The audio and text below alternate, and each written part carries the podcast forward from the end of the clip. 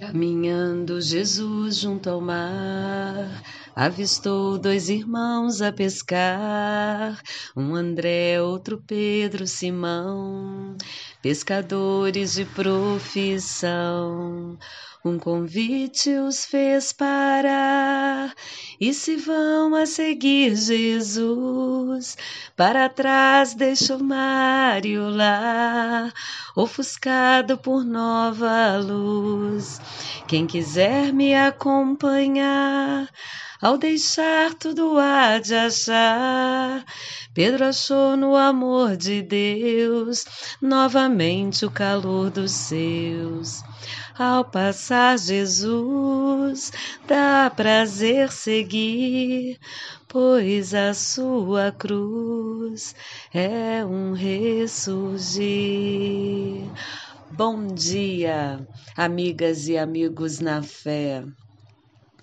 O evangelho de hoje, narrado por Mateus no capítulo 4, versículo 18, 22, me fez lembrar essa música que eu já cantei há muito tempo atrás. Essa música de Ronaldo Lírio chama Caminhando Jesus. E eu lembro da gente cantando ela no grupo de jovens. Muito bom ter essa lembrança porque é uma letra muito significativa que traz para nós essa narrativa de Mateus, nesse convite do Mestre Jesus para junto de nós.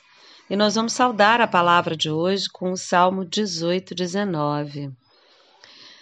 Porque por toda a terra se espalha o seu ruído. Então, ouçamos Mateus. Caminhando ao longo do mar da Galileia, viu dois irmãos, Simão, chamado Pedro, e André, seu irmão, que lançavam a rede ao mar, pois eram pescadores. E disse-lhes: Vinde após mim, e vos farei pescadores de homens. Na mesma hora, abandonaram suas redes e o seguiram.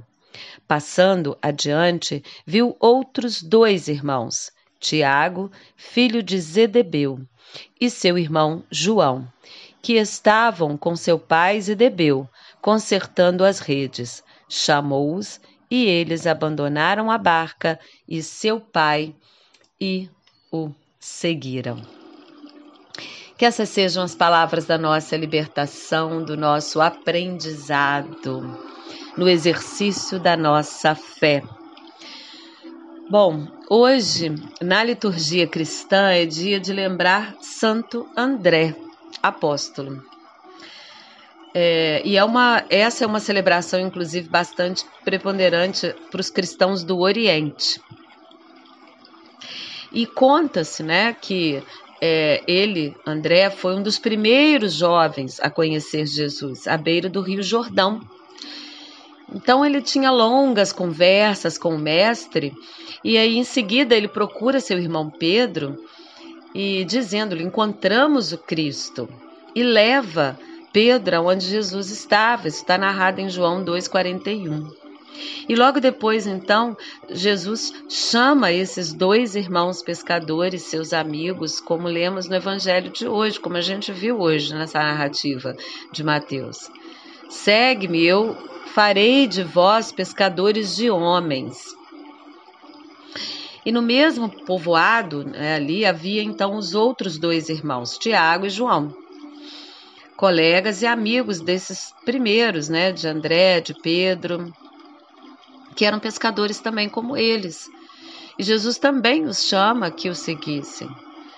E é muito bom a gente ler um, um texto e ficar imaginando né, aquela cena, imaginando o momento onde André primeiro é, tem essa oportunidade de conhecer o mestre, de se envolver na sua fala, no seu discurso, de reconhecer ali o Messias e depois levar essa informação até Pedro de uma maneira empolgada e Pedro indo também em direção a Jesus, ouvindo falar.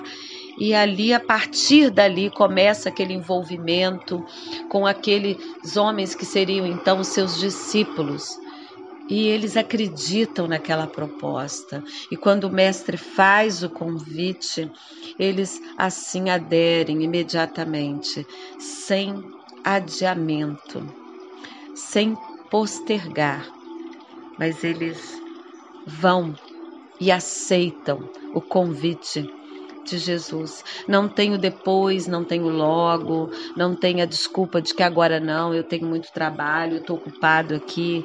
Há uma aderência imediata ao reconhecimento de que aquele mestre era o Cristo, era o Messias.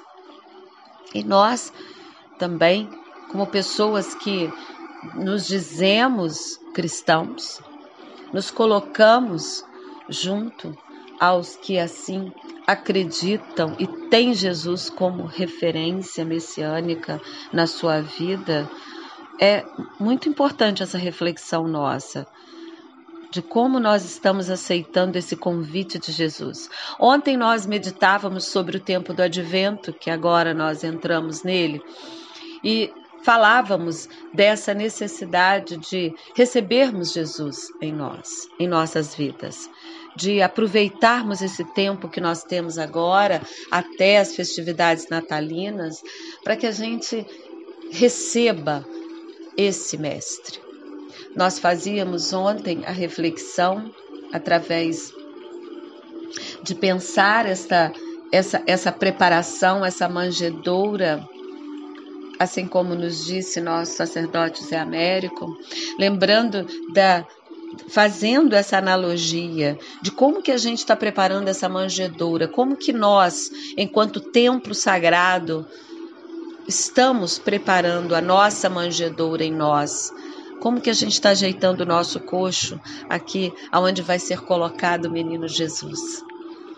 Então, hoje, ao ouvir o convite do mestre ao seu discipulado, nos resta também questionar Estamos nós dispostos a sermos esses pescadores, a aceitarmos sair do nosso lugar comum, do nossa mesmice, do nosso conforto diário?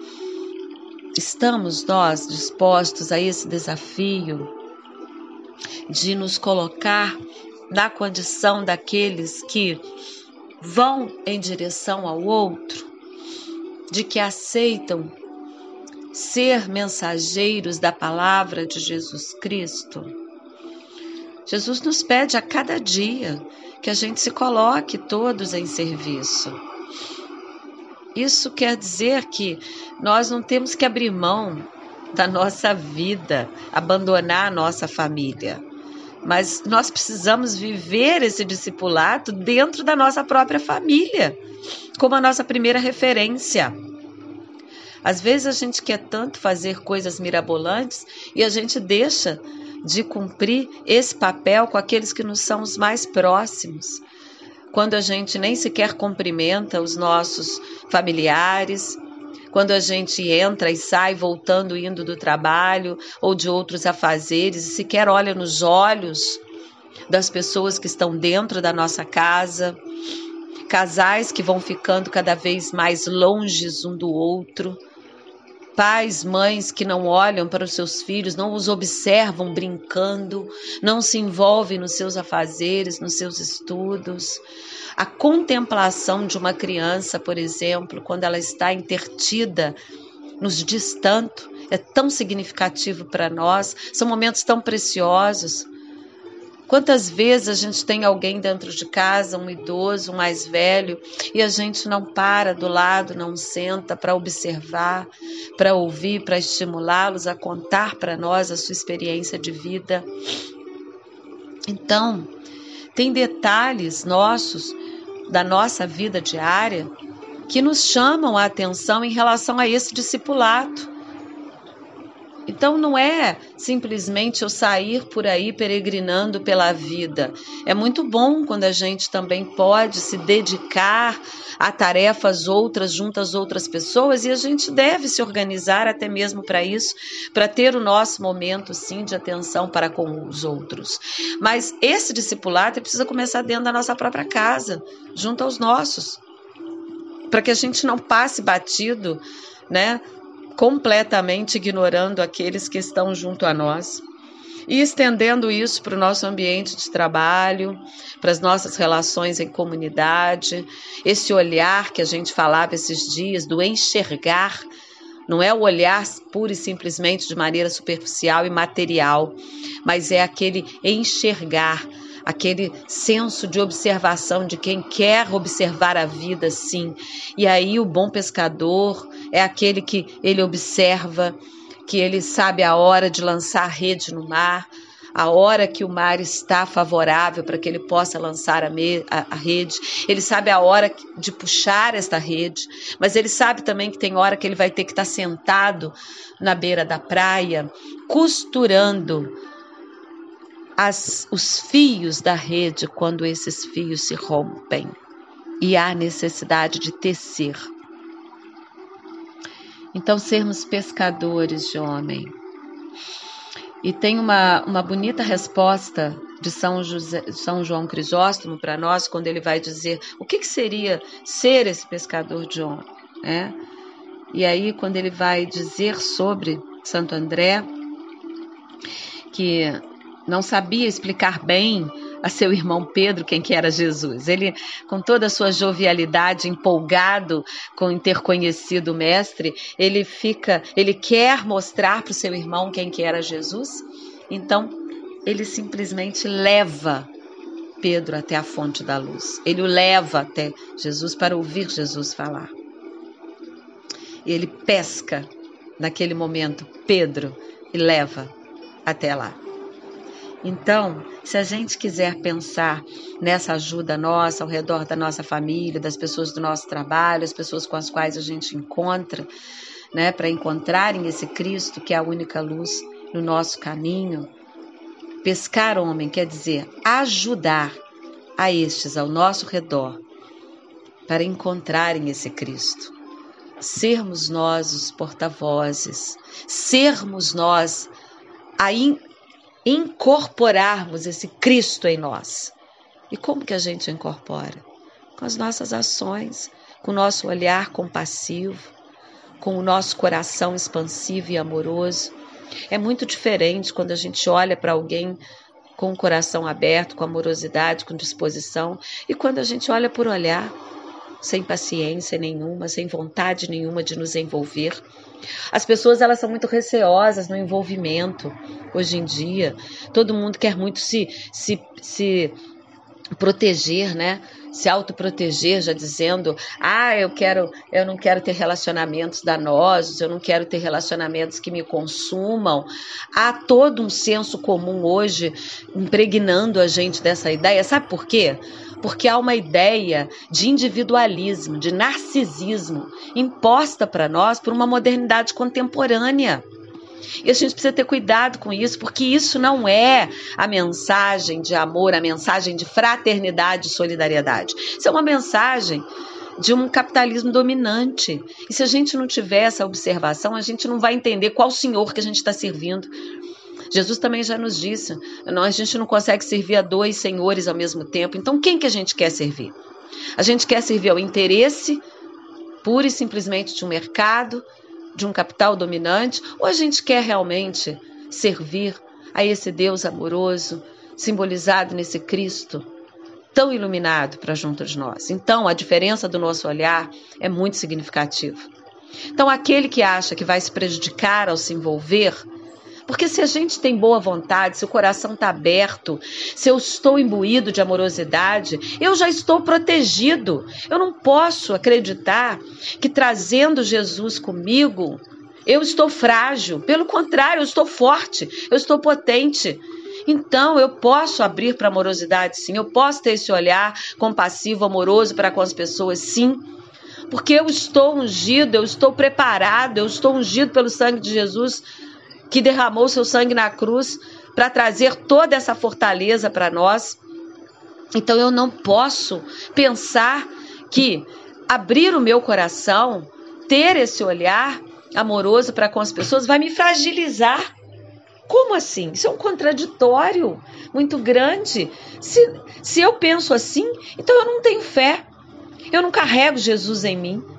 Se eu pensar desse jeito, se eu achar que eu sou tão fraco que qualquer pessoa que eu me aproximar vai me influenciar para o mal, vai me negativar.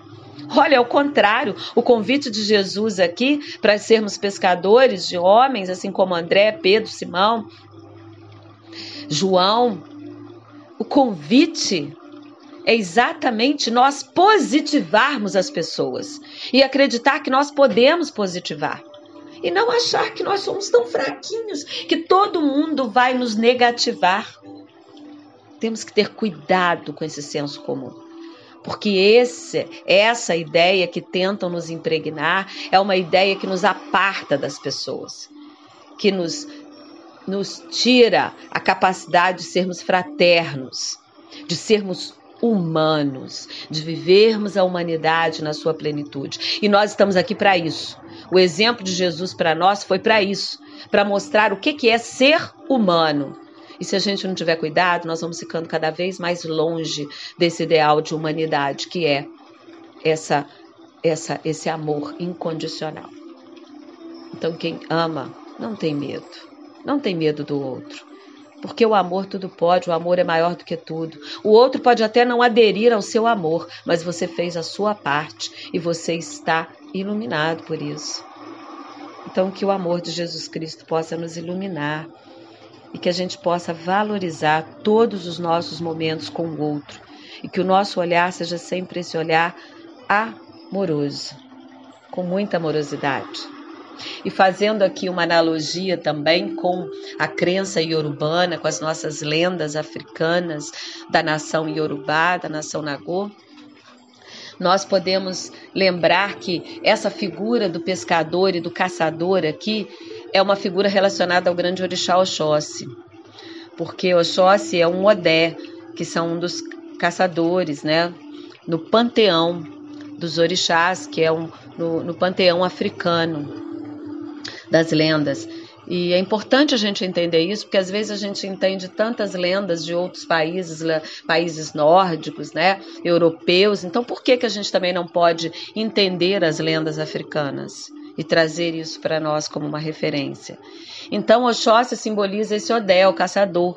E numa aldeia é aquele que vai atrás da provisão, é a figura proativa, a figura daquele que vai buscar a provisão para a aldeia. Então, ele vai caçar, ele vai pescar ele vai colher as ervas e vai trazer o alimento e a energia para dentro da sua aldeia.